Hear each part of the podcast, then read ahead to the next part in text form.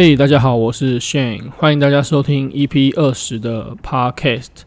那既然已经录到第二十集，有点超乎预期啦。那当然还是需要各位的支持嘛，才有这个录下去的动力。所以如果还没有订阅的，快点订阅起来，然后分享给你的朋友。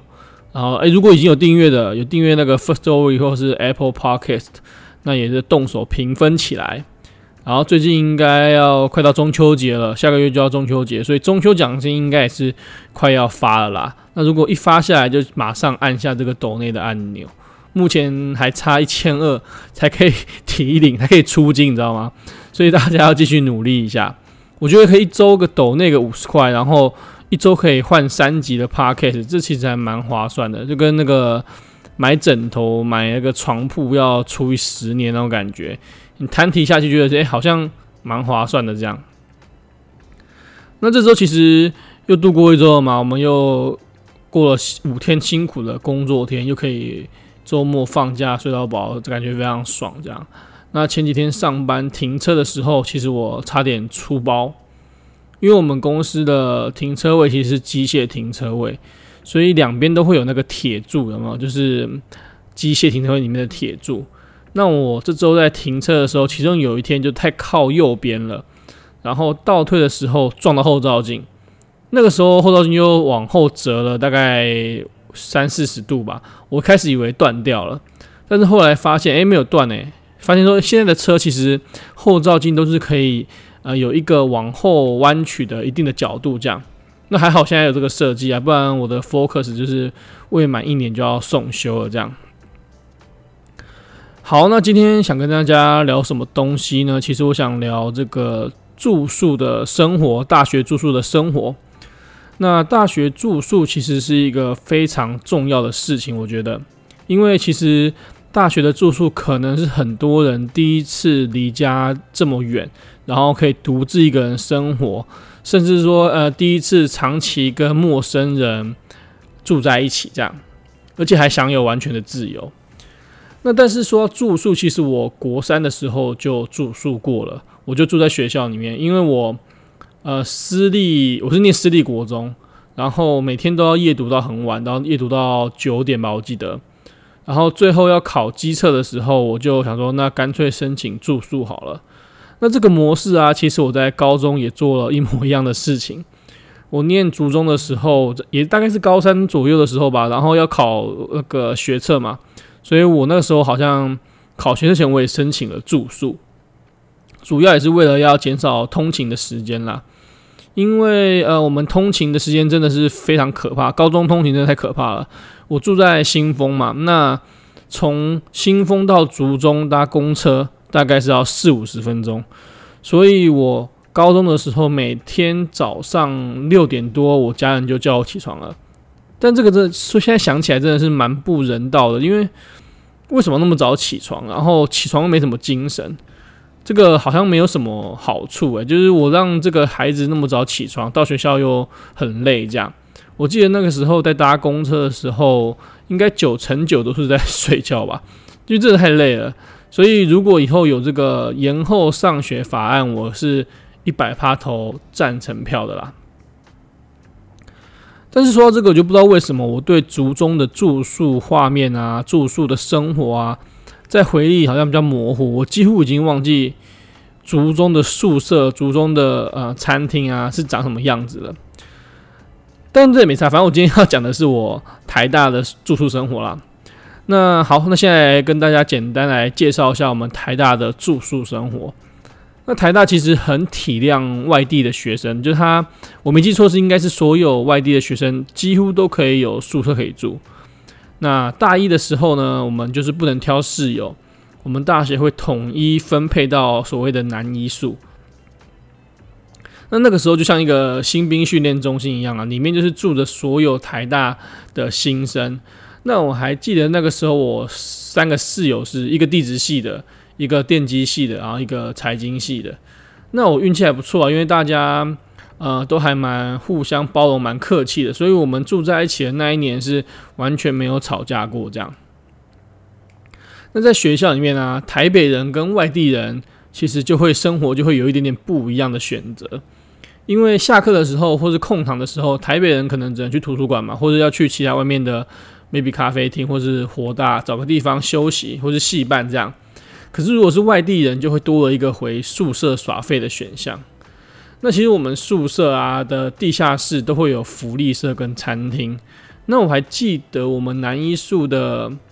早餐好像还不错，那个时候好像常常点煎饺、蛋饼什么的。那宿舍的饮料通常都是你跟阿姨买一个杯子嘛，大中小，然后买完之后自己去装。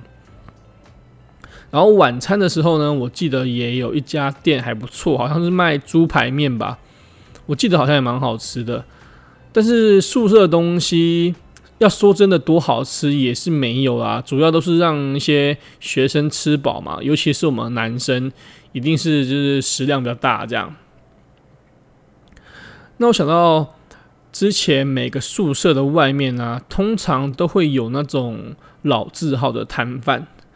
那像是台大的男生宿舍长兴街那边，外面就有一家叫做转角哥，他就是卖各种炸物啊、跟炒饭啊、炒面。我记得他好像还有 Facebook 的粉丝专业这样，但是他的肮脏程度应该是真的无法想象啊！我没记错的话。他摆摊的时候，他那附近的地板应该都是蟑螂这样，然后真的很脏，而且那个油的味道超级油耗味超级重。但是我记得好像大家还蛮爱吃的，就越脏越好吃。学生就是便宜就好，然后越脏越好吃这样。那我记得我自己也去买过几次啊，但是好像大二之后就没有再去过了。那我大一的时候有一位室友，他就是每天都要吃一份，直接就是中毒上瘾这样，越脏越香越好吃。那大学的男生其实应该大部分都是只要吃得饱就好了。我我猜女生可能也是因为毕竟是学生比较穷嘛，能够吃饱就好，也不会要求太多啦。那我这个就想到一个有趣的事情，就是我之前好像在大二的时候呢，我们的长兴街那边外面，就在那家大 seven 外面开了一家牛排店。那它里面有自助吧，吃到饱吗？那他好像太低估了这个男生宿舍的食量了。我记得刚开一阵子，好像就被大家吃垮了，因为大家可能都点了个最便宜的牛排，然后在那边疯狂喝汤、疯狂吃面包、疯狂喝饮料这样，所以他好像才经营个一年还是一学期，他就倒掉了。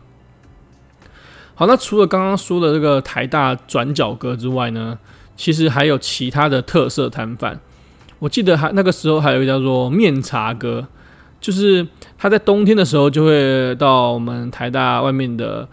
宿舍那边，然后去卖面茶。但是我自己不喜欢吃面茶，所以我好像一次都没有买过。但是他只要一出现呢，通常也是大排长龙这样。那另外就说到这个炸物，其实还有一家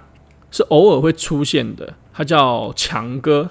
那他其实也是在卖炸物，但是他的东西就干净很多，他整个餐餐车啊、食物啊都干净很多。然后我记得他老婆也很漂亮，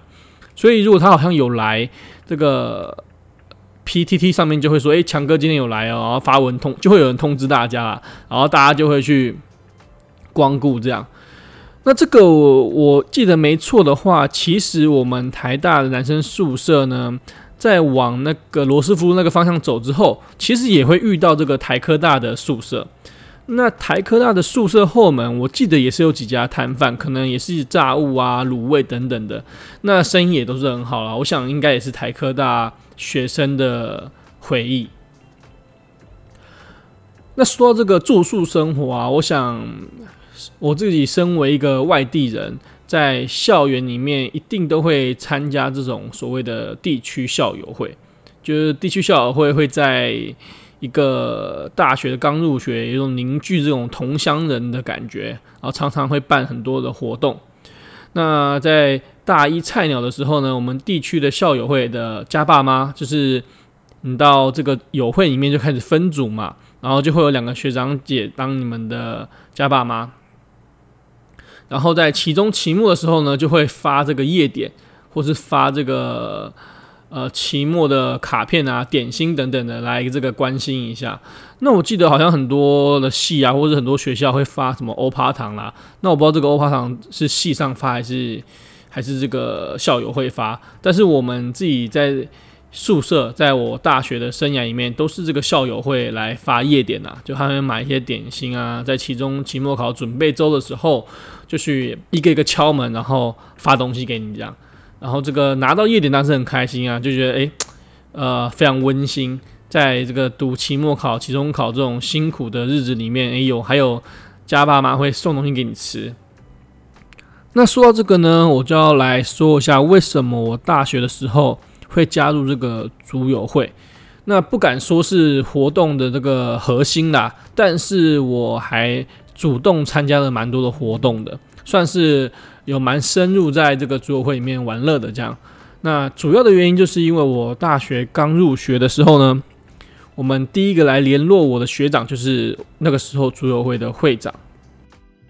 然后他带着我们呢在台北住的第一个周末。去这个一一八后门，然后带我们吃饭这样，然后还带我们去一一八巷那边买这个脚踏车，所以那时候觉得哎呀很温暖。这个新竹的学长姐，就是我一进来就开始关照我这样，所以那个时候对组委会印象就不错啦。所以在大二的时候，我自己也当过家爸妈，我自己也去发过夜点这样。好，那直接进入大二。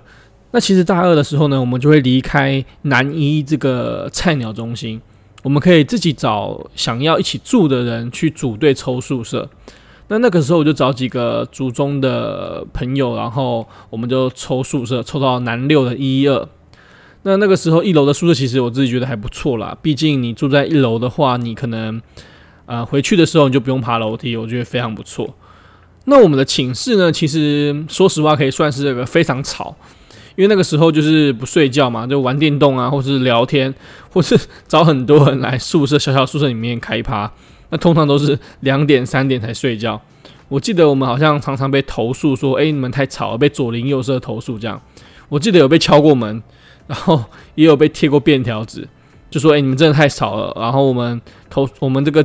提出那么多次，你们都没有改善，这样。好像还有上过这个宿舍的 PTT 版这样。但是后来呢，我们隔壁好像是一一四吧，搬来我们另外四个同学，他们更吵，所以就没事了。这样，因为分不出到底是谁在吵，然后他们又更吵，所以就没问题了。那我觉得一个有趣的事情就是说，其实，在大学的南宿啊，是一个非常这个高密度的住宅区。那一个通常那个宿舍就是这样嘛，原本安排四个人，那就有四个上铺，然后下铺就会是书桌什么的，然后衣柜，每个人都会有自己的位置。那这个原本的安排其实就是要住四个人嘛，但是呢，在大学的宿舍里面，通常男生如果女朋友都会很常带女朋友回宿舍嘛，所以我才记得就是有时候周末啊，一起床去刷牙，哎靠啊，怎么怎么浴室都是女生这样，大家都在刷牙，而突然有个幻觉，以为自己没睡醒这样。